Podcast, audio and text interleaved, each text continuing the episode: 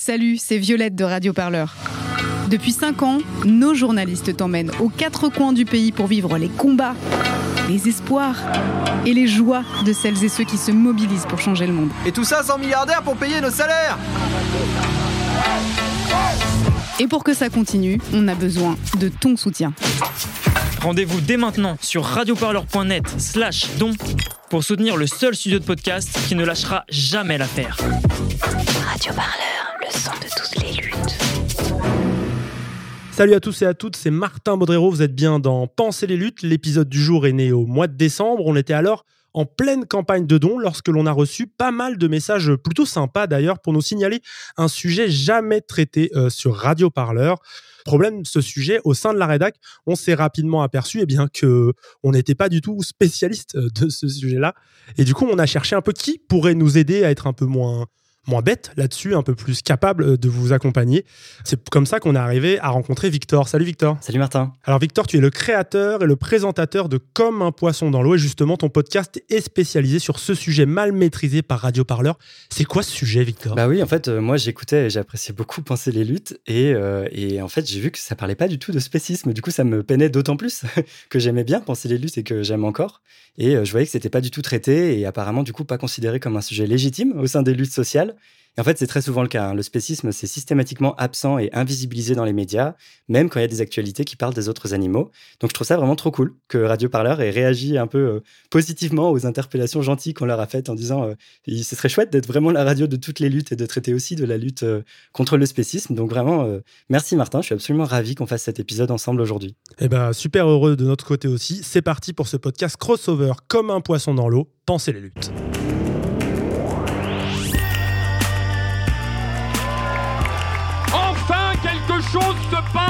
Pensez les luttes.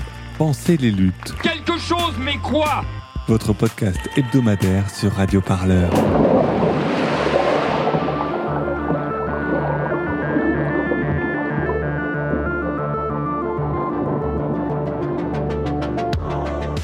Salut, moi c'est Victor Durand-Lepeuche. Et vous écoutez un entretien de Comme un poisson dans l'eau, le podcast contre le spécisme. Peu importe ta couleur, peu importe ton appartenance sexuelle, peu importe qui tu es, peu importe ce que tu manges, ce combat t'appartient. Souvenez-vous, c'était en 2019, en pleine campagne des européennes, des élections européennes. On a vu fleurir sur les panneaux électoraux l'image d'un chien avec ce message Les animaux comptent, votre voix aussi. Je vais être honnête avec vous aujourd'hui dans Penser les luttes euh, mélangées à comme un poisson dans l'eau. Ce fut pour moi mon premier contact avec les luttes animalistes, antispécistes. J'avais vu de loin le combat de L214, association qui met en lumière les mauvaises actions, on va dire, des, des abattoirs, ou les actions spectaculaires de militants et militantes recouvertes de sang, mais jamais je n'avais réfléchi jusqu'ici à l'existence d'un possible droit des animaux. En prendre soin, les respecter, d'accord, mais concevoir qu'il et elle puissent être nos égaux n'avait jamais effleuré mon éducation. Depuis, le paysage a bien changé, les choses ont évolué, les figures souvent embarrassantes de Brigitte Bardot ou celles plus anciennes d'Alain Bougrain-Dubourg qui a fondé la Ligue de protection des oiseaux ont été remplacées par des militantes qui parlent de spécisme, qui parlent d'antispécisme et qui sont nombreuses et nombreux engagés sur ce sujet. Un combat mené de plein de manières différentes mais qui souffre encore aujourd'hui d'une réputation de lutte des fois auxiliaire ou de moindre urgence dans des milieux de gauche. Alors euh, comme l'a très bien dit Victor à l'instant, Radio Parleur se veut le son de toutes les luttes, il était plus que temps pour nous de réparer cette sorte d'injustice et de vous proposer un Penser les luttes dédié au sujet de l'antispécisme, un podcast que nous sommes heureux de réaliser en partenariat avec toi Victor, avec Comme un poisson dans l'eau. Alors en quelques mots avant d'accueillir nos invités, comment il marche ce podcast? Bah, comme un poisson dans l'eau, c'est le podcast contre le spécisme, ça tombe bien. Et en fait, euh, dans ce podcast, je reçois les spécialistes de la question de l'oppression des autres animaux, parce que c'est ça en fait, hein, le spécisme, on y reviendra dans l'entretien bien sûr.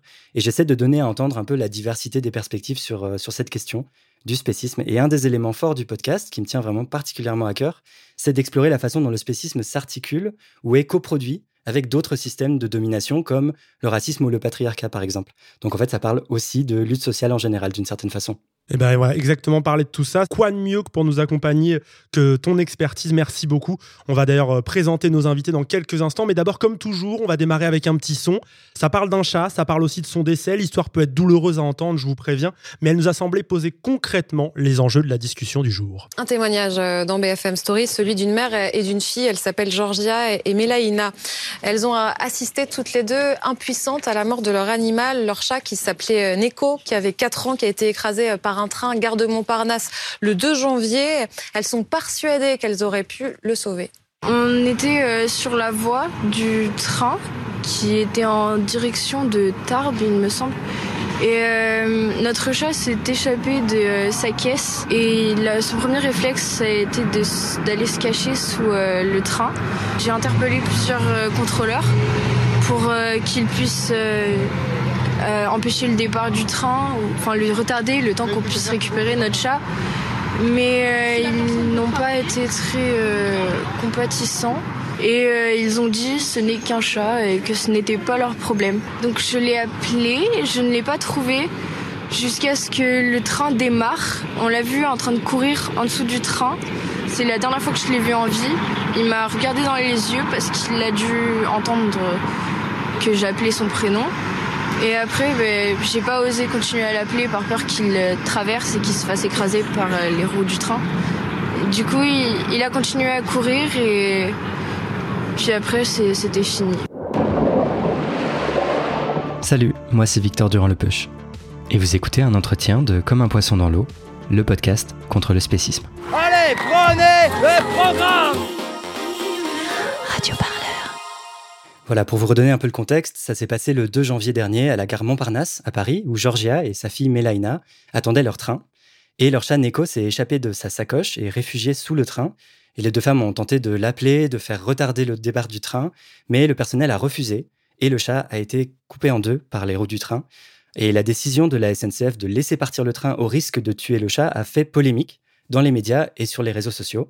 Alors on va pouvoir en parler avec nos deux invités, Amandine Sanvicens et Florence Delry. Bonjour. Bonjour à tous et à toutes. Bonjour. Merci beaucoup d'avoir accepté notre euh, invitation pour ce crossover inédit entre Comme un poisson dans l'eau et Penser les luttes. Alors Amandine Sanvicens, vous êtes militante pour la cause animale, cofondatrice de l'association Paris Animaux Zoopolis, qui lutte contre le spécisme à Paris et qui est particulièrement active sur la question de la souffrance des poissons pour défendre les animaux exploités euh, pour le loisir, comme c'est le cas dans les cirques par exemple, et les animaux qui cohabitent avec nous dans les villes, donc les rats, les pigeons entre autres. Florence Delry, vous êtes autrice et illustratrice scientifique et vulgarisatrice autour des questions d'éthique animale, notamment par votre blog Questions animalistes et par vos fiches infos très pédagogiques. Vous êtes aussi la cofondatrice du collectif militant Le Projet Méduse, engagé pour défendre les intérêts de tous les êtres sentients. Et on reviendra sur ce que ça veut dire sentient un peu plus tard. Du coup, euh, l'idée de cette émission, euh, Amandine Sanvicens, Florence Delry, euh, c'est aussi de prendre le temps de mieux comprendre le spécisme, surtout l'antispécisme, de l'expliquer aussi à, à, certains auditeurs, auditrices de Radio Parleur qui ne sont pas connaisseuses ou connaisseurs du sujet. On voulait donc commencer simplement ce podcast en parlant euh, du spécisme, une oppression encore mal identifiée ou mal comprise par les luttes sociales. On va revenir à ce, ce n'est qu'un chat, euh, ce que les contrôleurs ont dit à cette mère et, cette jeune fille en refusant de les aider à sauver euh, leur chat. Florence Delry, peut-être pour commencer, qu'est-ce que ça révèle cette phrase qu'on entend finalement Ce n'est qu'un animal et ça, c'est quelque chose qui ne peut pas arrêter le cours du temps, le cours des choses à faire? Bah, là, on est exactement dans la définition première, si on peut dire, euh, du spécisme. Euh, qui, bon, je pense que c'est important de définir ce qu'est le spécisme pour comprendre justement l'antispécisme, qui est une, opposition à cette euh, doctrine-là. par spécisme, pour faire simple, on entend une idéologie qui postule une hiérarchie entre les espèces animales et qui conduit à octroyer des privilèges globalement à l'ensemble des êtres humains au détriment de tous les autres animaux, qui sont regroupés dans une masse un petit peu mal identifiée parce qu'il y a beaucoup de diversité, beaucoup d'individualité. Et par le terme animaux, ben, on regroupe voilà, toutes les autres espèces animales. C'est très large. On peut aussi ranger sous le terme de spécisme la préférence pour certains de ces animaux par rapport à d'autres, euh, ce qui, euh, par exemple, amène à accepter de mettre à mort et de manger des poissons, des poules ou des vaches, euh, mais pas des chiens ou des chats selon bien sûr les époques, les cultures et des critères euh, plus ou moins euh, arbitraires.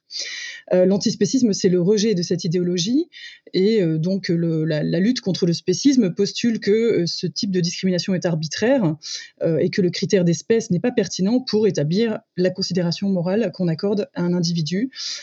Euh, cette histoire euh, qu'on a vue avec la, la SNCF et le, cette décision de faire partir un, un train quitte à écraser euh, un chat et à provoquer sa mort alors qu'elle aurait pu être euh, évitée, c'est très symptomatique de, de justement la, la, ces, ces, mécaniques spécistes où on va, on va considérer que parce qu'un individu appartient à euh, telle ou telle espèce, eh bien, il est possible de négliger euh, ses intérêts les plus fondamentaux. Là, en l'occurrence, son intérêt à ne pas souffrir et à, vivre. Quoi.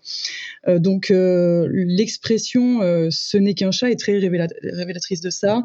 Euh, c'est-à-dire que c'est une manière de dire que sa vie est négligeable, ses intérêts sont négligeables et qu'on va, pour éviter un retard, quelques quelques minutes de retard ou quelques désagréments assez légers quand même pour les humains, eh ben, on va complètement déconsidérer les intérêts euh, du chat en question. Mmh.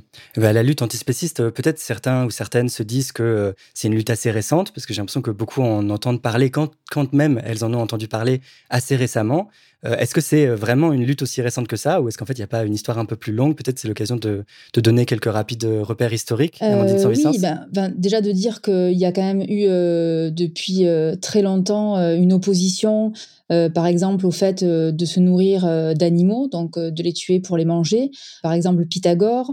il y a eu voilà de nombreux intellectuels à travers les siècles qui, qui ont pris des positions fortes sur différents champs de l'exploitation animale, que ce soit à travers des écrits, à travers voilà des poèmes, etc.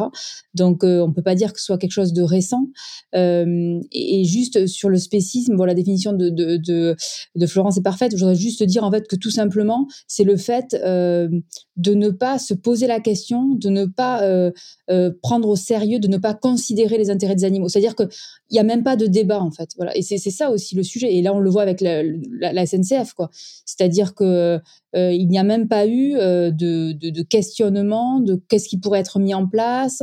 Euh, voilà, c'est que ça va de soi en fait qu'il faut que le train démarre et que c'est pas grave si on tue un animal. Pour revenir au terme spécisme, il a fallu du temps quand même pour le théoriser, notamment sur le plan intellectuel et scientifique. Je crois qu'il date des années 70 et que c'est un, psychologue qui s'appelle Richard D. Ryder qui, qui un des premiers à théoriser ça. C'est quand même assez récent finalement euh, au vu de l'histoire. Alors la, théorisation, oui, du terme de, spécisme, euh, elle est effectivement euh, plus récente, mais c'est vrai que c'est une théorisation qui fait écho à une lutte qui, comme le disait Amandine, est beaucoup plus beaucoup plus ancienne. c'est vraiment, ça date vraiment pas d'hier, quoi, qui consiste à dire que les autres animaux ont des intérêts, ont une capacité à, souffrir, à ressentir des émotions, donc ils ont des intérêts propres, ils ont un intérêt à vivre. Et effectivement, euh, cette idée de spécisme euh, a été euh, effectivement développée par Richard Ryder dans les années 70. Euh, et ensuite, il y a eu d'autres écrits aussi qui ont participé à toute cette prise en considération. On peut dire que effectivement la lutte antispéciste est relativement récente, plus spécifiquement que la lutte pour les droits des animaux, qui est les plus euh, plus ancienne. On a, encore aujourd'hui euh, cette euh, différenciation entre euh, ce qu'on peut appeler la protection animale ou les mouvements animalistes au sens large et la lutte euh, antispéciste, plus précisément, qui vraiment met l'accent sur le caractère arbitraire de la discrimination basée sur l'espèce. Euh, on parlait de, personnalités euh, qui ont fondé aussi beaucoup la protection animale telle qu'on peut la connaître en tout cas en France comme Brigitte Bardot par exemple. Euh, on est plutôt là dans la protection animale. Brigitte Bardot n'est ne, ne, pas du tout euh, antispéciste, n'a jamais parlé de spécisme, elle est même farouchement opposée au véganisme, donc au mode de vie qui consiste à appliquer cette idée de refuser l'exploitation des autres animaux. Elle est, très très anti-végane quoi. Donc en fait effectivement il y a une, cassure là entre les mouvements traditionnels de, défense des, des, droits des animaux au sens large et le refus de de, l'espèce en tant que critère euh, pertinent de considération morale, qui est effectivement euh, plus récente. Et euh, l'intégration de ces luttes-là dans les sphères politiques, elle est encore plus récente. Et aujourd'hui, bon, de toute façon, on le disait en introduction, c'est encore malheureusement un sujet qui est très peu abordé, y compris dans les milieux progressistes. Et euh, malheureusement, c'est aussi un sujet qui est souvent maltraité. Donc, euh, bon, on en reparlera peut-être euh, après dans, la suite de, l'émission, mais c'est un sujet qui est quand même globalement encore très mal compris, quoi. Oui, mais justement, aujourd'hui, en fait, tout le monde est d'accord avec le fait qu'il ne faut pas maltraiter les animaux, que c'est une bonne chose même de s'engager pour les défendre. Et pourtant, La majorité des gens trouvent que les antispécistes eh ben, vont trop loin dans ce combat ou qu'il et elle seraient trop radicaux, radicales. Alors pourquoi en fait ce scepticisme par rapport à l'antispécisme euh, spécifiquement, selon vous Amandine Saint-Vicence, alors que pourtant la sensibilité pour la cause animale semble n'avoir jamais été aussi forte? Bah, Je pense qu'il euh, y a une vraie euh, problématique sur la compréhension des mots et je pense qu'aujourd'hui, la notion de spécisme et d'antispécisme est très très mal comprise par l'opinion publique, par les médias, parce que je pense que clairement, le camp d'en face a, tenté de caricaturer, de, déformer, on va dire, la définition. Et donc, c'est vrai que quand on est militant, c'est une vraie question de se dire, est-ce qu'il faut à tout prix utiliser ces termes qui peuvent être mal compris? Ou est-ce que en fait euh, il faut euh, et c'est ce que plutôt ce que nous on fait chez Paz dénoncer des pratiques euh, avancer en expliquant pourquoi il y a des choses qui sont pas acceptables qu'il faut interdire etc parce que euh, des fois, dès qu'on sort un mot, en fait, tout de suite, euh, la conversation est coupée parce qu'il y, a une, y a une mauvaise compréhension. Donc, je pense qu'il faut absolument l'utiliser en le définissant de suite, parce qu'autrement, c'est mal compris et c'est peut-être trop théorique pour euh, l'opinion publique de manière globale, mais comme ça peut l'être sur d'autres concepts, d'autres luttes en fait sociales, où dès qu'on brandit un mot, en fait, presque la conversation est, finie. Hum, je vais laisser Florence réagir. Je précise juste pas, hein, c'est donc votre association Paris Animaux Zoopolis. Florence, à vous. Oui, bah, je suis d'accord avec ce que dit euh, Amandine. Effectivement, il y a certains termes qui sont euh, euh, des, des, termes assez récents, assez nouveaux, et qui sont apparus ou qui ont intégré les, dictionnaires courants il y a assez peu de temps. Bah, c'est le cas du mot sentience dont on parlait tout à l'heure, qui a intégré les dictionnaires en 2020. pour antispécisme, c'est très récent aussi, hein, ça a quelques années. Et effectivement, il y a un traitement médiatique de ces questions-là qui est très en décalage avec ce qu'on peut retrouver dans la littérature associée en philosophie, en sociologie, etc. Donc, euh, il y a une difficulté à s'approprier euh, ces termes. Ça dépend beaucoup aussi du public qu'on vise. Hein. Effectivement, euh, pour une communication très grand public, ça peut être intéressant de parler plutôt d'intérêt, d'intérêt à vivre et à ne pas souffrir des autres animaux, ce qui est quand même compréhensible de, de tous et toutes. Par contre, je pense que ça a aussi un intérêt euh, de euh, parler clairement d'antispécisme dans certains contextes et en tout cas de euh, vulgariser au maximum la question pour qu'elle soit comprise. C'est un petit peu le cœur de, mon travail. J'essaye de faire en sorte que les débats ne soient pas trop ceux qu'on peut constater dans certains médias où on entend tout et n'importe quoi au sujet de que ce serait un extrémisme, que ce serait de la violence intrinsèquement, etc. Il y a beaucoup cette caricature que les mouvements antispécistes seraient foncièrement euh, violent, agressif euh, et haineux, euh, que ce serait une opposition à l'agriculture, que ce serait, il y a beaucoup de, confusion sur ces sujets-là. Et donc, je pense que ça a son utilité de, vulgariser tout ça pour expliquer effectivement les, termes, mais qu'on puisse quand même avoir une base théorique solide. Je pense que c'est intéressant de comprendre ce qu'est le spécisme, que c'est à la fois un système et une organisation sociale et, et politique qui est articulée autour de l'exploitation des autres animaux, et à la fois un ensemble de préjugés, de représentations culturelles, de biais culturels aussi, qui forment une idéologie euh, qui est intéressante de, remettre en question parce que les conséquences sont, très fâcheuses. Justement, je mets un petit peu les pieds dans le plat. Quand j'ai discuté un peu de, du fait qu'on faisait ce sujet autour de moi, euh, j'ai l'impression que cette lutte antispécisme euh, mal comprise qu'on évoque, elle souffre notamment d'une réputation de proximité des fois avec l'extrême droite. On parlait tout à l'heure de Brigitte Bardot sur un autre thème de lutte, mais toujours sur la question des animaux et ces sorties racistes, etc. Est-ce que cette proximité avec une personne comme ça, comme Brigitte Bardot, et plus largement ce, rapport qui est fait, c'est un frein à votre action euh, de sensibilisation et d'explication Pour ma part, oui, mais ce que je disais tout à l'heure, c'est qu'il y a une confusion euh, assez conséquente, quoi. Hein, c'est ce que, ce que je disais. Euh, Brigitte Bardot, elle, elle, elle, est effectivement pas antispéciste, elle n'a jamais parlé de spécisme. Ouais, par contre, on, c'est quelque chose qui est très souvent opposé euh, aux luttes animalistes et antispécistes en général. Elle réapparaît régulièrement alors qu'elle elle n'a pas de rapport avec, euh, à proprement parler, la lutte antispéciste ou même, ce que je disais tout à l'heure, l'application du véganisme. Elle, euh, elle mange des poissons, elle, elle a toujours fait une distinction entre certains animaux pour des, justement sur des critères arbitraires qui sont recoupé euh, sous cette notion de spécisme. Euh, donc euh, c'est assez trompeur de l'associer au mouvement antispéciste. Mais il faut qu'on prenne en compte le fait que le mouvement soit perçu de cette façon-là. On peut difficilement passer à côté. Il n'y a pas non plus zéro raison qui font que les mouvements antispécistes essuient ces, critiques-là. Donc je pense que c'est important qu'on montre aussi la diversité du mouvement, etc. Il y a beaucoup de, de méconnaissance. C'est merci de, faire une émission sur ce sujet. Ça manque beaucoup. On se rend compte que euh, souvent les, personnes euh, qui euh, parlent de Brigitte Bardot ne connaissent pas des théoriciens et théoriciennes de l'antispécisme comme les sœurs Af et Silko ou Dalila Awada ou Kautar Archi ou Jérôme Segal, qui sont des personnes qui parlent beaucoup aussi d'antiracisme, qui sont engagées dans les luttes féministes, etc. Et donc il y a des lacunes à ce niveau-là. Toujours retomber sur Brigitte Bardot, c'est c'est assez décalé par rapport à la réalité de ce qu'est l'antispécisme aujourd'hui. Quoi. Oui, ça doit être épuisant quelque part, Victor. Oui, pour revenir à la question de la mort du chat Neko, beaucoup disent qu'on en a un peu trop fait avec ce chat, qu'on en a beaucoup trop parlé dans les médias, alors que d'autres sujets peut-être seraient beaucoup plus importants à traiter en ce moment. Et même, moi j'ai envie de renverser un peu le, la question, est-ce qu'on peut pas se dire que c'est bizarre d'autant parler d'un chat quand en fait des millions d'animaux meurent chaque jour en France? Je rappelle, c'est 3 millions d'animaux terrestres qui sont tués chaque jour en France pour la consommation. Ça fait 1,2 milliard chaque année. Et c'est sans compter en fait les animaux aquatiques qui sont pêchés et tués. Alors est-ce que euh, Amandine Sanvicens par rapport à ça, on a trop parlé de ce chat? Ben, En fait, je pense que euh, comment dire, on n'a pas le luxe de se poser la question. C'est-à-dire qu'en fait, euh, notre rôle en tant que mouvement, c'est de réagir aussi à l'actualité. Et je pense que ça aurait été très grave, en fait, s'il n'y avait pas eu de réaction.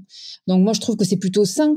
Et en effet, on ne peut pas nier le fait que dans la société dans laquelle on est, ça touche plus que soit un chat que, que ça soit une vache ou un poisson. Le côté animaux de compagnie, on est vraiment sur des différences comme ça. Oui, oui, tout à fait, clairement. Mais euh, je dirais que d'en parler, moi, j'ai la naïveté de croire que ça va aussi profiter aux autres animaux, parce qu'en fait, c'est aussi euh, créer un rapport de force, dire que finalement, on a une grande entreprise euh, publique, la SNCF, qui finalement est totalement indifférente au fait qu'il y a un animal qui est considéré comme un membre d'une famille qui a été tué, en fait, et qu'ils ont rien fait, qu'ils ont laissé faire, et qui, même, qui ont même participer en fait.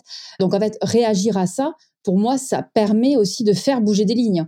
Et que, évidemment, que, comment dire, qu'on en parle plus parce que cette catégorie d'animaux-là. Et est-ce qu'il n'y a pas quand même un risque d'instrumentalisation Et ça peut expliquer en partie pourquoi on en a finalement plus parlé que d'habitude. Euh, un, risque d'instrumentalisation de ce drame pour discréditer en fait la SNCF, qui est une cible toute choisie et récurrente souvent, dans un moment de contestation sociale particulièrement actif? Florence Delry? Bah, Je pense que ça fait partie du, du problème, effectivement, où médiatiquement, euh, cette euh, histoire a eu un écho euh, tout particulier dans la période dans laquelle on vit, qui n'est pas neutre. je pense que c'est important, quand on est confronté à une information, de l'inscrire dans un certain contexte. Et là, ce certain contexte, c'est des revendications et des mobilisations sociales qui sont assez inédites par leur ampleur. Et c'est pas anodin de parler et de mettre en lumière autant des soucis qui seraient causés par la SNCF, euh, et d'essayer de peut-être de nuire à l'image de l'SNCF en général. Donc je pense qu'il faut prendre en compte ce, contexte. Ça a certainement joué dans le traitement médiatique qui a été fait de ce drame. Après, je pense comme Amandine que effectivement, euh, c'est important euh, de rendre aux animaux non humains leur individualité et de traiter ce genre de drame pour ce qu'il est, à savoir un drame, voilà, donc de mettre les mots et une volonté délibérée de mettre un terme potentiellement à la vie d'un individu alors qu'on aurait pu l'éviter. Euh, je pense qu'effectivement, c'est très important. Je crois que euh, cet argument de dire pourquoi se préoccuper de la vie d'un chat quand il y a beaucoup euh, d'autres animaux par ailleurs qui sont tués, c'est un argument qui est quand même assez piégeux, quoi. Est-ce que parce qu'il y a des individus qui sont tués par millions à travers le monde, on sait que c'est le cas.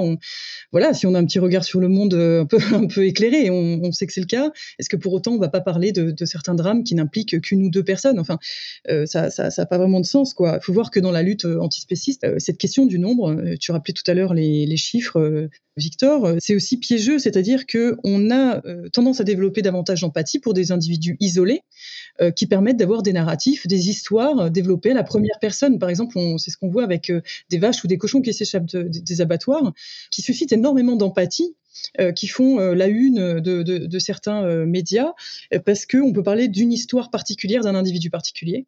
Par contre, la masse d'individus indifférenciés, les 3 millions d'animaux terrestres qui sont abattus chaque jour dans les abattoirs en France, qui tournent à plein régime, les poissons aussi, tous les individus aquatiques qu'on abat, ça a lieu dans une relative indifférence. C'est une statistique, c'est une masse statistique. Voilà, c'est ça. C'est une masse euh, statistique. Ce ne sont plus des individus. D'ailleurs, ils n'ont pas de prénom, ils n'ont pas de voilà. Et euh, il y a toujours cette euh, distinction entre effectivement le, manque d'empathie qu'il y a pour le pour la masse. D'ailleurs, de chiffres qu'on n'arrive même pas à, vraiment à concevoir, hein, parce que quand on commence à partir dans des millions, des milliards ou des milliers de milliards, c'est impossible à concevoir. C'est un frein à l'action en fait. C'est un frein à la lutte. On va avancer sur ces questions de lutte. Victor, Florence, Amandine. On va aussi avancer dans ce podcast Penser les luttes crossover comme un poisson dans l'eau. Dans les milieux de gauche, on reproche souvent à l'antispécisme d'être une lutte un peu à part, voire même de placer le droit des animaux avant ceux de travailleurs, de travailleuses. Alors, est-ce que l'antispécisme eh bien, peut être un combat intersectionnel, compatible avec d'autres? On va en parler après ce témoignage. C'est un ancien ouvrier d'abattoir qui témoigne. Alors attention, petit spoiler pour celles et ceux qui nous écoutent, peut-être aussi pour nos invités. Euh, là encore, c'est des propos qui sont forts, il y a de l'émotion. Euh, ça peut être un peu difficile à entendre et à recevoir, mais on a pensé que ça posait vraiment fortement les termes de notre débat. Pourquoi on tue tous les jours des vaches qui sont pleines Des vaches que le veau, il est au point de naître. La vache, il est morte. D'accord? On, les fracasse le crâne hein, avec le matador, on va la pendre, on va l'arracher. On va l'arracher le sabot, on va l'arracher le cuir, on va arracher la tête, et le veau, il est encore vivant. Et d'un seul coup, on voit que le veau, voilà, euh, les dernières secondes, qu'il il a plus d'oxygène, parce que comme la maman, il est morte, eh ben, il n'y arrive plus rien, et ben, ben, le veau, euh, il bouge. Hein. 20-25 kilos en veau limousin. Vous savez qu'est-ce que c'est un veau limousin? J'ai encore, j'ai encore les images. Ça fait trois ans qu'il a arrêté. Et ça fait trois ans qu'il ne s'arrête pas de le faire. Il continue à le faire, ces gens-là. Et la société, elle dit rien, la société.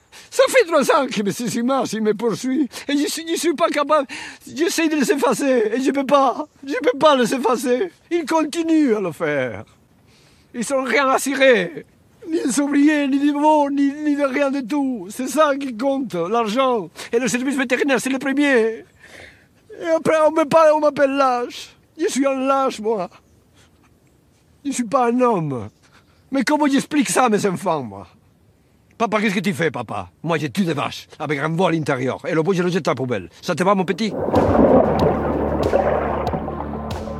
Comme un poisson dans l'eau, le podcast contre le spécisme. Pensez les luttes avec Radio Parleur. Et on fait quoi aujourd'hui là? On joue au chat et à la souris avec la police ou on s'organise? Voilà, c'était un extrait du documentaire Les damnés des ouvriers en abattoir qui date de 2020 et qui a été réalisé par Anne-Sophie Reinhardt, qui a interrogé en fait sept ouvriers d'abattoir pour mieux comprendre la violence de leur travail euh, quotidien. Alors on le voit bien avec cette parole euh, très émouvante de Maur- Mauricio Garcia Pereira, donc euh, ancien ouvrier d'abattoir et qui est devenu lanceur d'alerte pour L214, qui a notamment écrit un livre sur la question. On voit à quel point les abattoirs sont des lieux à la fois d'exploitation animale, bien sûr, et d'une extrême violence, mais aussi d'exploitation humaine. Et je voudrais bien vous interroger, Florence Delry et Amandine Saint-Vicence, justement sur le lien entre l'antispécisme et les autres luttes euh, sociales. La sociologue et écrivaine Kautar Archi a une très belle formule. Dans un article de la revue Ballast, elle y écrit qu'il est important de faire exister sur son front à soi les autres luttes. Alors comment on fait exister les autres luttes sociales sur le front de la lutte contre le spécisme Je pense que euh, effectivement, alors il y a beaucoup de, de productions euh, intellectuelles qui émergent autour de cette question des liens entre le spécisme et d'autres formes de domination, parce que effectivement, c'est ça le spécisme, c'est comme je disais tout à l'heure un système, une organisation sociale, politique articulée autour de la domination d'un certain groupe, d'une certaine catégorie d'individus, en l'occurrence euh, les autres animaux.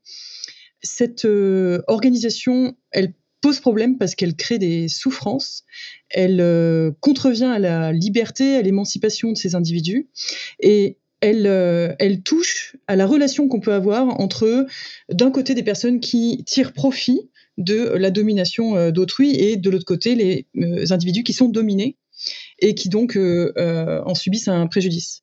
Il y a beaucoup d'auteurs et d'autrices voilà, qui font le lien entre euh, cette domination exercée sur les autres animaux et euh, la domination exercée sur d'autres groupes, euh, notamment en mettant en, avant que les processus de déshumanisation dont l'humanité, dont certains groupes humains sont victimes, sont aussi des processus d'animalisation.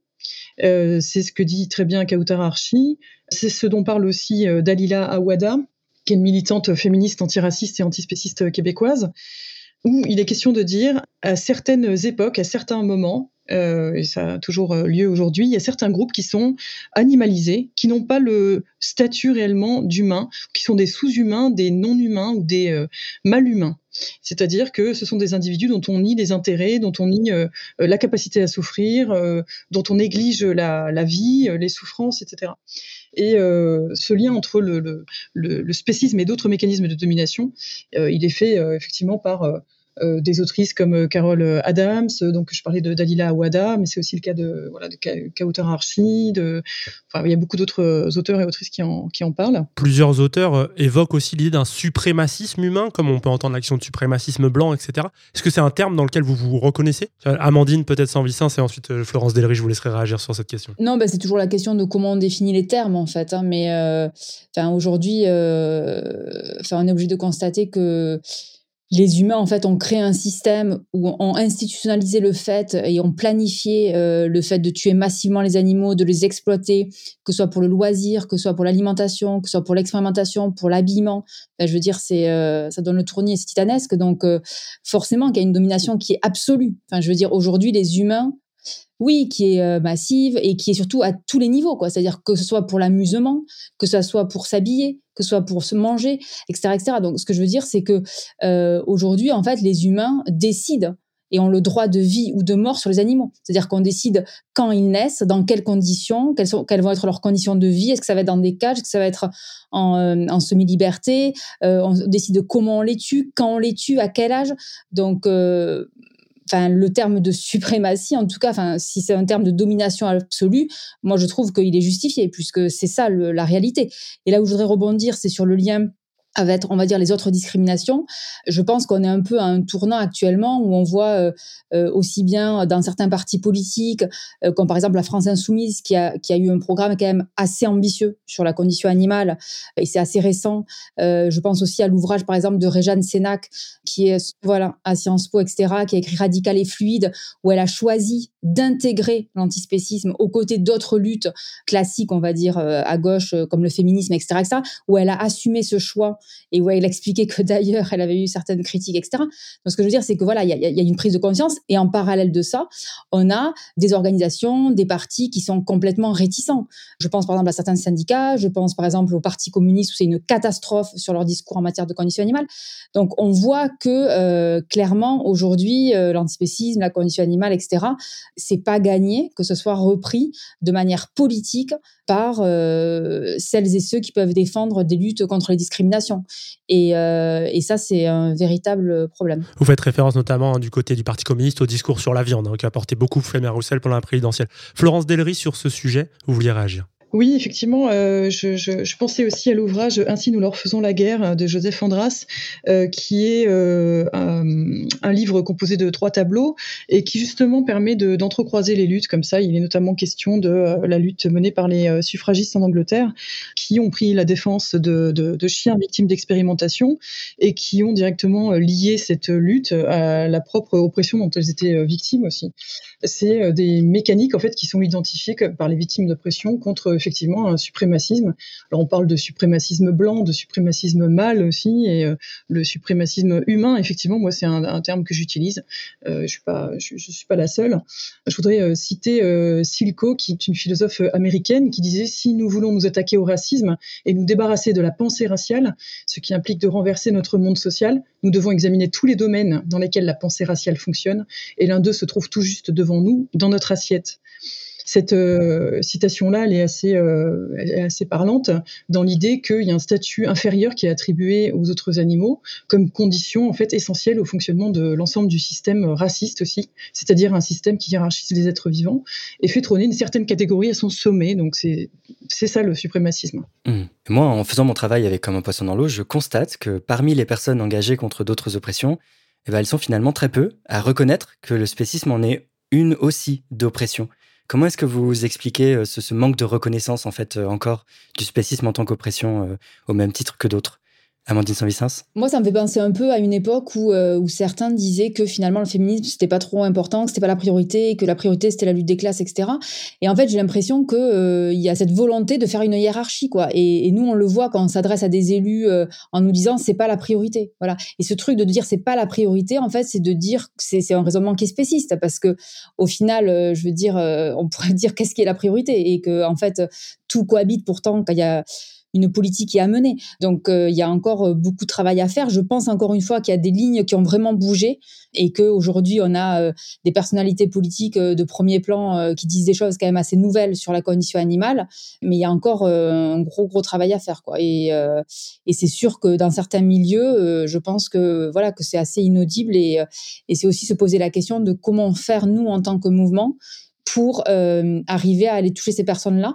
Après, moi, j'entends tout à fait, soyons très clairs, j'entends tout à fait que pour certaines personnes, parce que euh, voilà, elles sont discriminées, parce qu'elles subissent des violences et tout, euh, que forcément elles ne vont pas pouvoir s'y intéresser. Donc ça, c'est des choses différentes. Moi, en l'occurrence, là, je, vise plutôt les, les, les responsables politiques et euh, qui, pour moi, euh, doivent s'intéresser à la question animale parce que c'est une question politique et que aujourd'hui, massivement, sur toute une série de sujets liés à la condition animale, la population française attend des avancées et qui sont pourtant bloquées au sein des décisions politiques. Une chose qu'on entend aussi beaucoup, c'est que les animaux ne se défendent pas eux-mêmes. Ils ne réclament pas leurs droits et que du coup, bah, le mouvement antispéciste est composé uniquement de personnes qui parlent au nom des animaux, mais sans être concernées elles-mêmes, eux-mêmes, par l'oppression euh, qu'elles dénoncent. Est-ce que c'est aussi un problème, en quelque sorte, Florence Delry? Oui, bah alors c'est vrai que c'est une, opposition qu'on entend souvent, mais justement, je voulais rebondir euh, sur euh, le, le, les, propos juste avant, sur le fait qu'il y aurait euh, des luttes qui seraient prioritaires. Et moi, ça me pose vraiment un souci de considérer que dans les milieux progressistes, on puisse penser et affirmer ça sans que ça pose de soucis. on sait que dans certaines organisations politiques, il y a un manque d'inclusivité, notamment pour les personnes qui sont handicapées, par exemple, et qu'il y a un vrai validisme, que ça pose quand même question, et que souvent ça ennuie ces organisations là en disant non mais c'est pas la priorité que ce soit accessible etc et c'est exactement le même type de discours. Moi ça me paraît très problématique que dans des milieux qui euh, cherchent l'émancipation et le refus des dominations et la prise en compte de chacun et chacune euh, qui est ce type de réflexe en fait qui se met en place et euh, on retrouve exactement la même chose vis-à-vis -vis des enfants avec euh, les luttes contre l'agisme qui sont considérées comme étant très secondaires. Et on a exactement la même problématique avec euh, justement sur cette question de lutter par soi-même que euh, les bébés, euh, les, les, les, tout petits bébés ne peuvent pas non plus lutter pour euh, leurs droits, euh, sont même pas des agents de leur propre vie, hein, proprement parler. Ils n'ont aucun devoir particulier, ils n'ont pas besoin de ça pour avoir des droits d'ailleurs et euh, ils peuvent pas s'émanciper, ils peuvent pas s'organiser collectivement pour mener leur propre lutte. Et on est exactement dans la même configuration avec les autres animaux, c'est-à-dire que euh, il va falloir expliquer pourquoi euh, le fait que des individus ne puissent pas mener une lutte euh, organisée, euh, collectivement euh, structurée, etc. Pourquoi ce serait une raison de les exploiter encore davantage? Moi, je pense que c'est l'inverse, c'est plutôt un facteur aggravant en fait. Si une population subit des préjudices, souffre euh, et qu'en plus elle est dans l'incapacité de s'organiser collectivement pour revendiquer ses propres droits, ses propres intérêts, il faut prêter une attention toute particulière à cette population-là. Pour moi, c'est vraiment un facteur aggravant et euh, cet argument de dire les animaux ne lunent pas par eux-mêmes, donc euh, on peut les négliger. Pour moi, c'est vraiment très très euh, capacitiste et validiste. Ça pose vraiment de, de, de gros problèmes, quoi. Pourtant, c'est un argument qu'on entend assez souvent, effectivement. On peut aussi noter que euh, si on ne voit pas les animaux se révolter et lutter par eux-mêmes, c'est souvent que l'exploitation se passe précisément dans des endroits qui ont été conçus pour être à l'abri des regards. Bien sûr, les abattoirs qui ont été euh, sortis des centres-villes euh, à une époque et qui aujourd'hui sont complètement opaques, à tel point que euh, D'ailleurs, Mauricio Garcia Pereira en parlait, les téléphones sont interdits par les directions, on peut pas filmer, on peut pas y entrer, etc. D'où l'intervention des ONG et des lanceurs d'alerte. Hein. Donc, c'est précisément parce que ces, lieux sont à l'abri des regards qu'on ne voit pas les animaux se révolter. Et euh, de la même manière, on a construit tout un ensemble de structures pour que euh, ces animaux-là, ces victimes-là, ne puissent pas euh, se révolter. La sélection génétique même fait partie de ces outils-là euh, pour sélectionner les animaux les plus placides qui soient. Et puis il y a tout ce qui après relève de la contention, de la mutilation, euh, du, de, de, briser la volonté, du dressage, etc. En quelques mots, Amandine Sans-Vicence, et ensuite on passera à la troisième partie de se penser les luttes crossover comme un poisson dans l'eau. Oui, je voudrais juste rebondir aussi sur le fait qu'en fait, le spécisme, c'est aussi être éduqué euh, dès notre naissance à ne pas voir les animaux résister et s'opposer à leur oppression. C'est aussi ça. Et qu'en fait, si on y prête attention, dans les lieux où on voit des animaux euh, asservis, ça peut être euh, les cirques, les zoos, la pêche de loisirs, etc., où finalement c'est autour de nous, c'est visible. Euh, si on y prête attention, on voit des animaux qui se débattent, qui ne se laissent pas faire, qui tentent de résister comme ils le peuvent. Certains parviennent même à s'évader. C'est par exemple le cas d'un taureau Ferdinand euh, qui s'est évadé d'un abattoir à Meaux et qui a été euh, tué plus tard.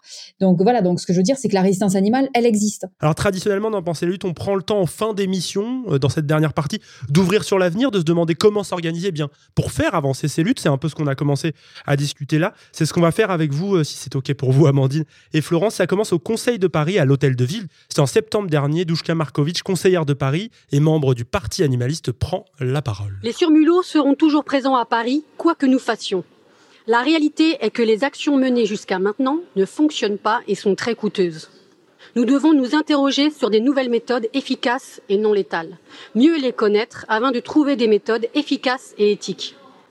Un premier bilan est déjà de constater le rôle important joué par les surmulots au quotidien dans les égouts avec l'évacuation de plusieurs centaines de tonnes de déchets et débouchage de canalisations. Ils sont nécessaires à la gestion des égouts de la ville de Paris. Ils sont nos auxiliaires de la maîtrise des déchets. Nous pensons donc qu'il faut agir, mais agir différemment. Nous ne partageons pas les considérants de votre vœu, mais partageons la nécessité d'agir avec un nouveau regard sur la gestion des surmulots à Paris. Comme un poisson dans l'eau, le podcast contre le spécisme. Voilà, c'était Douchka Markovic, représentante du Parti animaliste au Conseil de Paris et qui s'exprime sur les méthodes non létales pour maîtriser la population des rongeurs. Alors comment on fait pour avancer? Déjà pour faire reconnaître la légitimité de cette lutte contre le spécisme, mais ensuite surtout en fait pour obtenir des, victoires dans cette lutte. À vous deux, Florence Delry et Amandine Saint-Vicence, vous représentez diverses façons de s'engager pour les animaux. Donc quels sont selon vous les leviers d'action et de changement les plus importants à mobiliser? Peut-être euh, Florence Delry d'abord? Bon, les leviers sont vraiment multiples parce que l'exploitation des autres animaux est tellement omniprésente et euh, nos structures euh, sociales et notre organisation sociale est tellement dépendante de cette exploitation que ça touche à beaucoup de domaines différents et que je, pense qu'il y a un intérêt à utiliser des stratégies croisées et à utiliser bah, l'ensemble des leviers possibles pour faire évoluer les choses. Euh, moi, c'est vrai que j'ai beaucoup pris le parti d'informer, de vulgariser et de faire de la médiation sur les questions liées à l'antispécisme, au spécisme, à la sentience euh, et aussi au véganisme, euh, parce qu'il y a aussi d'autres aspects plus pratiques qui concrètement retiennent un petit peu certaines personnes sur le fait de franchir le pas sur euh, le, fait de refuser l'exploitation des autres animaux. L'alimentation, par exemple, l'alimentation, c'est un levier qui est particulier et qui est particulièrement important. Il y a une grande partie des animaux qui sont exploités qui sont dédiés à la consommation euh, humaine, et ça fait l'objet encore de beaucoup de, méconnaissances, beaucoup de désinformation. Donc, je pense que c'est un levier qui est important. Euh, c'est un, gros enjeu, notamment sur euh, la formation des médecins, euh, l'évolution des recommandations sanitaires, la multiplication de l'offre en restauration collective, notamment dans les cantines, etc. ça touche à beaucoup d'enjeux, notamment même environnementaux. Hein. Mais sur la question du spécisme, en tout cas, c'est plus facile d'appréhender les autres animaux comme étant des individus ayant une subjectivité, des intérêts propres, quand on ne les mange pas. Donc, c'est plus compliqué quand on les consomme, en fait, de les considérer comme ayant des capacités cognitives importantes, comme ayant des intérêts propre et tout ça. Euh, donc ça fait partie des enjeux. Donc, je pense qu'il y a vraiment un, gros enjeu sur l'information, la vulgarisation et la bonne compréhension de ce contre quoi on lutte. Et puis après, il y a différents leviers qui sont euh, culturels, politiques et notamment dans la représentation culturelle qu'on a des autres animaux, la cohabitation qu'on peut avoir avec eux. Je pense qu'Amandine est bien placée aussi pour parler de, cette question de la cohabitation avec les animaux, notamment liminaires, mais du coup, je, lui laisse la parole. Justement, avant de laisser la parole à Amandine Sans-Vicence, un seul petit point pédagogique, sentience, on l'a un peu évoqué et finalement, on n'en avait pas prononcé ce mot depuis le début de cette émission. Est-ce qu'on peut donner en deux secondes euh, sa définition? Oui, alors la, sentience, c'est euh, défini comme la capacité pour un individu à ressentir des expériences euh, négatives ou positives, donc de manière subjective, c'est-à-dire de vivre sa vie à la première personne. Hein.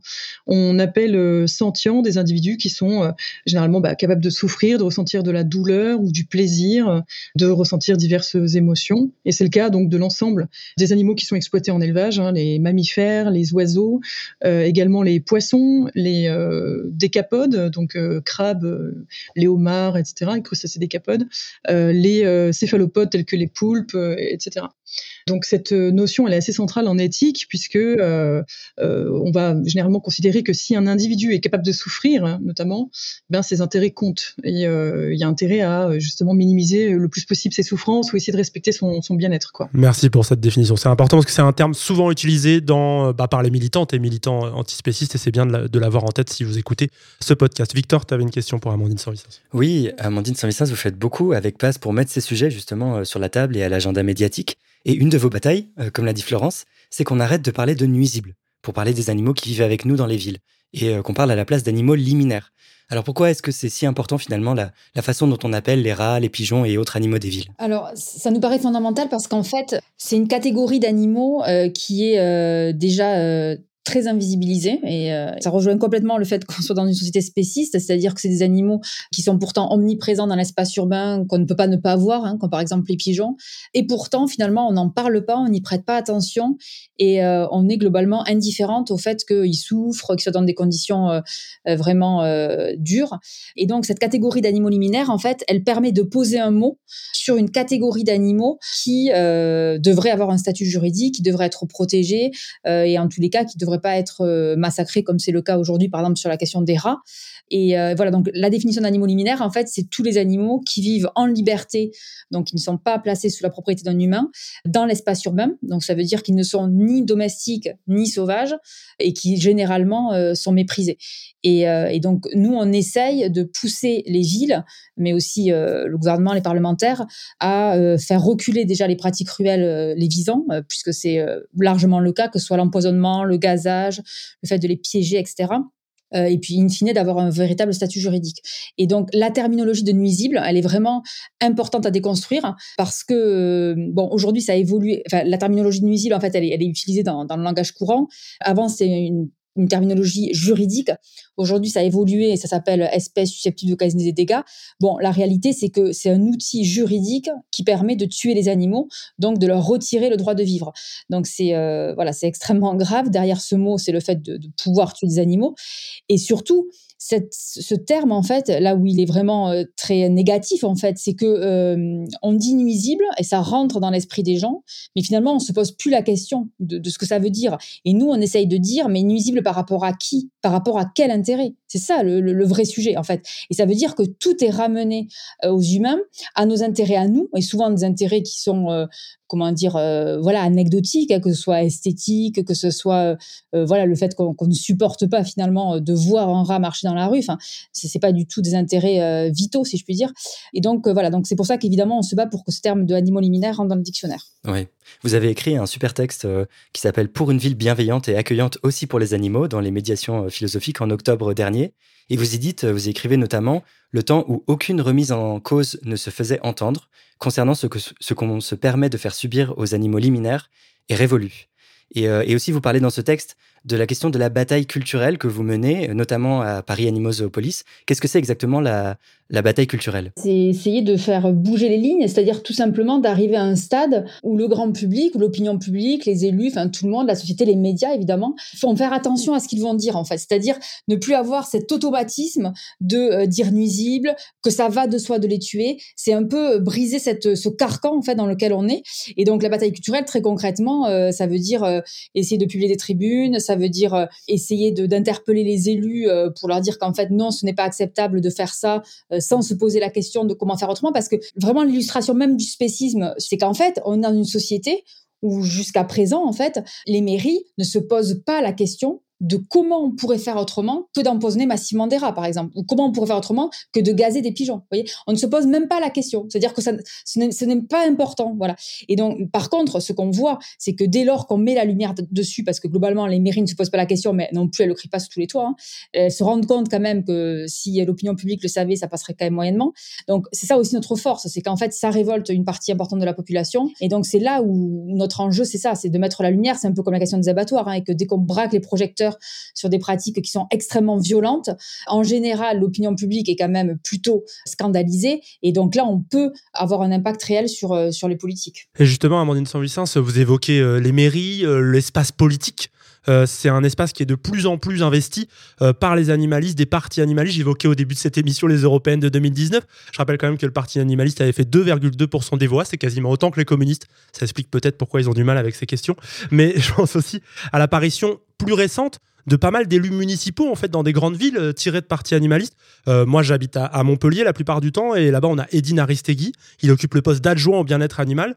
Euh, il a obtenu par exemple la fin des conventions de chasse sur les terrains municipaux de la ville de Montpellier. Actuellement, il s'oppose à la bouvine, une forme de course camarguaise qui implique des taureaux et des vaches. C'est des choses qui font beaucoup parler dans la ville. Qu'est-ce que vous inspire cette action, cette multiplication de présence dans le politique euh, on a parlé de Douchka Markovic aussi à l'instant. Il y en a d'autres. Je pense à Émeric Caron aussi, euh, député de la France Insoumise, qui défend une position animaliste et une, position antispéciste, notamment avec des lois sur la corrida. Cette prise d'assaut du terrain politique pour vous, euh, ça vous inspire quoi comme action? Ben, Je pense que c'est fondamental. Enfin, je pense que c'est fondamental parce que ça montre déjà que c'est une question qui est profondément politique et ce qu'on veut, c'est des changements euh, de loi, de réglementation, avec une réelle protection des animaux et puis, le cas échéant, euh, des décisions de justice, en fait, des condamnations. Après, voilà, on en est qu'au début. Je voudrais quand même euh, dire qu'aujourd'hui, dans son ensemble, le mouvement euh, pour la cause animale de manière générale est très peu orienté sur la question politique. Je trouve pas du tout assez. Enfin, il faut quand même le dire. Et donc pour moi, c'est il faut vraiment y aller à fond là-dessus. Rappeler que investir la question politique, c'est pas que candidater et qu'il y ait des élections. C'est aussi oui, c'est pas que la politique traditionnelle. Voilà, exactement. C'est aussi derrière des associations qui sont indépendantes de tout parti politique, comme c'est notre cas à nous, et qui allons voir les élus, les rencontrer, les convaincre, euh, leur donner des ressources et leur demander d'agir, parce qu'il y a tout un travail de suivi qui est fondamental et que euh, les élus euh, municipaux, par exemple du parti animaliste, je le rappelle, ont fait des alliances avec d'autres partis politiques et que ça reste quand même compliqué et que les avancées sont quand même assez timides. Il y en a certaines, mais c'est quand même pas non plus. Voilà, enfin nous, il y a des choses sur lesquelles on bute. Hein, Un exemple à, à Montpellier, Edine Aristegui n'a pas du tout le soutien de Michael Delafosse, maire de Montpellier. C'est quelque chose qui fait en franc-tireur de son, de son alliance. Alors oui, enfin par exemple sur Montpellier, puisque on connaît bien la situation, euh, Edine Aristegui voulait interdire la pêche au vif c'est une de nos campagnes, et le maire s'y est complètement opposé. Il n'y a même pas pu y avoir de débat. Voilà. Donc euh, ça montre aussi que pour le moment, les élus qu'il y a, c'est parce qu'il y a des alliances et que ça pose quand même des limites. Mais après, évidemment, euh, je pense que c'est indispensable et c'est un peu d'ailleurs ce qu'avait fait à l'époque CPNT, hein, Chasse, Pêche, Nature et Tradition, qui est maintenant le mouvement pour la ruralité, euh, où on voit que ça reste quand même important pour créer des rapports de force, ne serait-ce pour que les partis traditionnels intègrent d'eux-mêmes des mesures dans leur programme. Et que par exemple, Europe Écologie Les Verts, qui jusqu'à présent euh, se croyait tranquille et seul sur la condition animale, alors qu'en fait, le bilan est quand même assez faible, quand ils voient qu'il y a le parti animaliste, ça les met aussi en concurrence. Donc, euh, je pense que c'est positif. Florence, vous vouliez réagir sur cette question politique Oui, je veux juste réagir rapidement sur le fait que justement cette euh, question euh, animale, elle est, comment dire, invisibilisée largement, mais de moins en moins quand même. Donc, on a une disparition de ce point aveugle. Petit à petit, il y a encore beaucoup de travail à mener, mais en fait, on sait que, comme le disait Amandine tout à l'heure, en fait, c'est que il y a beaucoup de filières de l'exploitation animale et notamment l'élevage qui affirment, on entend beaucoup dans les médias, que si les militants euh, antispécistes, les militantes euh, antispécistes sont opposées à l'élevage, c'est parce que euh, ces personnes-là n'y connaissent rien, etc. Or, c'est précisément l'inverse, quoi. C'est vraiment parce que les personnes sont davantage exposées à ce qui se passe dans les élevages et dans les abattoirs, entre autres, qu'elles commencent à percevoir le problème, à ne à voir les animaux qui étaient invisibles auparavant, et euh, à se dire qu'il y a un souci. C'est un point important sur les animaux liminaires, donc les animaux qui vivent dans les villes mais qu'on voit quasiment plus, qu'on ne perçoit pas vraiment. Et c'est aussi le cas pour euh, tous les animaux dont je, disais tout à l'heure qui sont rendus invisibles par euh, la distance avec les élevages et les abattoirs qui sont à l'abri des regards. Florence Desré, en deux mots, cette image d'urbain où on ramène souvent le combat antispéciste en disant ah, c'est des urbains, ils comprennent rien à nous, le monde rural et tout. Pour vous, vous la, vous la refutez complètement? Oui, oui, complètement, parce que bon, c'est déjà l'image qu'on peut avoir de la ruralité euh, avec une prédominance de la chasse, euh, etc. Il y a largement euh, fausse, une majorité de chasseurs qui sont des urbains d'ailleurs mais euh, déjà ça passe de, pertinence euh, spécialement, c'est-à-dire que euh, les questions dont on parle ici là, ce sont des questions qui sont liées à l'éthique, ce sont pas des questions qui sont liées à la zootechnie ou à la manière dont techniquement, concrètement on exploite les autres animaux. Donc peut-être que les éleveurs sont les mieux placés pour savoir comment castrer un porcelet à vif, mais est-ce que c'est les mieux placés pour savoir si c'est bien ou mal de le faire? Je je pense pas. Quand on a un intérêt en plus dans l'exploitation d'autrui, c'est quand même plus compliqué d'avoir un regard qui soit dénué de conflit d'intérêt d'intérêt, qui soit objectif sur la question. Et puis dans les faits, il y a pas mal de d'anciens éleveurs, anciennes éleveuses, anciennes, enfin des personnes qui ont vécu dans ces milieux-là, qui justement s'en sont détachées ou qui ont travaillé d'ailleurs en abattoir et puis qui, se sont complètement détachés de cette question-là, qui ont arrêté de manger de la viande, etc. Comme c'est le cas de Mauricio Garcia Pereira, euh, dont on parlait tout à l'heure, parce que justement le fait de savoir a créé un rejet euh, de, ces pratiques et de cette exploitation euh, globalement. Quoi. très rapidement, je voulais dire que hum, sur le sujet de la ruralité, parce que j'avais publié une tribune dans Le Monde sur le sujet, dire que c'est d'abord et avant tout une notion qui est brandie pour empêcher en fait tout débat sur la condition animale et que ce n'est pas pertinent. Enfin, la question c'est de se dire est-ce qu'il est juste ou injuste de faire ce qu'on fait subir aux animaux. Enfin, la question, elle est là. Donc, en fait, c'est pas où c'est qu'on est né, où c'est qu'on a grandi, où c'est qu'on va mourir. Enfin, et je comprends pas comment euh, chaque fois. Enfin, si, je comprends que c'est en fait une idée pour détourner le débat. Voilà. Et donc, il faut vraiment faire attention à cela parce que c'est c'est absurde. Super, et eh bien avant de finir euh, cette émission euh, crossover comme un poisson dans l'eau et penser les luttes, il y a un petit rituel habituel dans Comme un poisson dans l'eau, c'est de demander des recommandations à mes invités. Et comme vous êtes deux aujourd'hui, Florence et Amandine, je vais vous en demander une chacun. Peut-être Amandine pour commencer, votre recommandation. Alors je recommanderais un documentaire qui est très très beau et voilà qui donne beaucoup d'espoir. Donc c'est le documentaire qui s'appelle Peaceable Kingdom qui a été réalisé par Jenny Stein donc sur la prise de conscience euh, d'éleveurs qui ont arrêté et qui, euh, pour certains, ont créé des refuges. Et voilà, et c'est des témoignages très très beaux. Merci. Et Florence, votre recommandation? Alors c'est difficile de choisir, hein, mais euh, surtout une seule.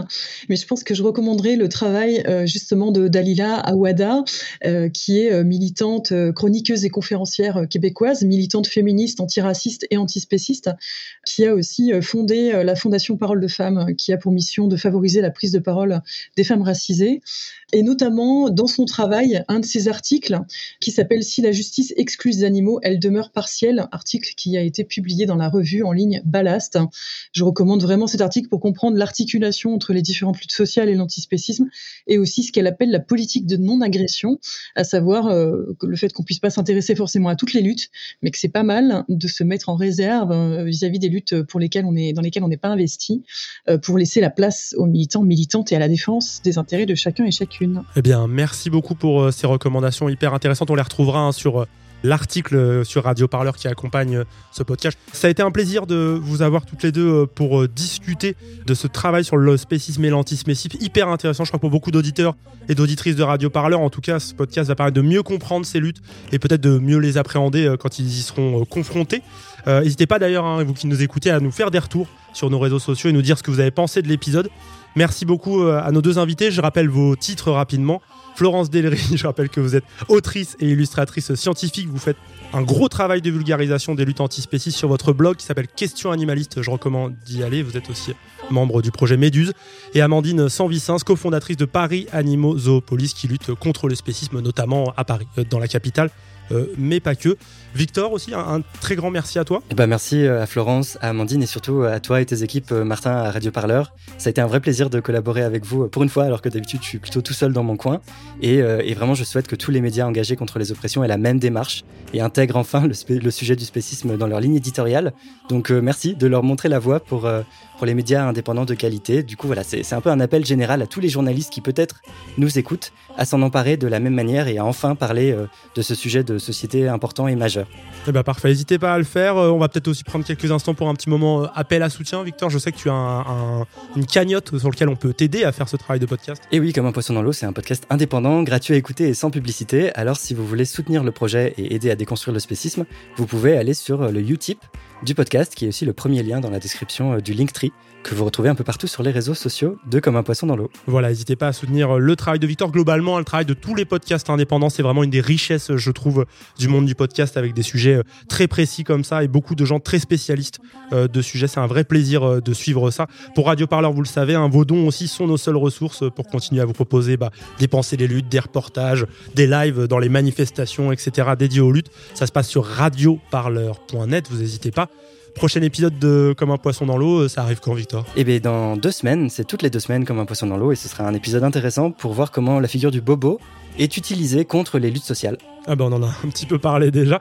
Pour penser les luttes, vous commencez à en avoir l'habitude. Nous, on se retrouve dans une dizaine de jours. Euh, d'ici là, on n'oublie pas qu'un mouvement massif pour défendre nos retraites est en cours. Alors vous prenez soin de vous si vous allez en manif. Allez-y, nombreuses et nombreuses. On vous embrasse. Salut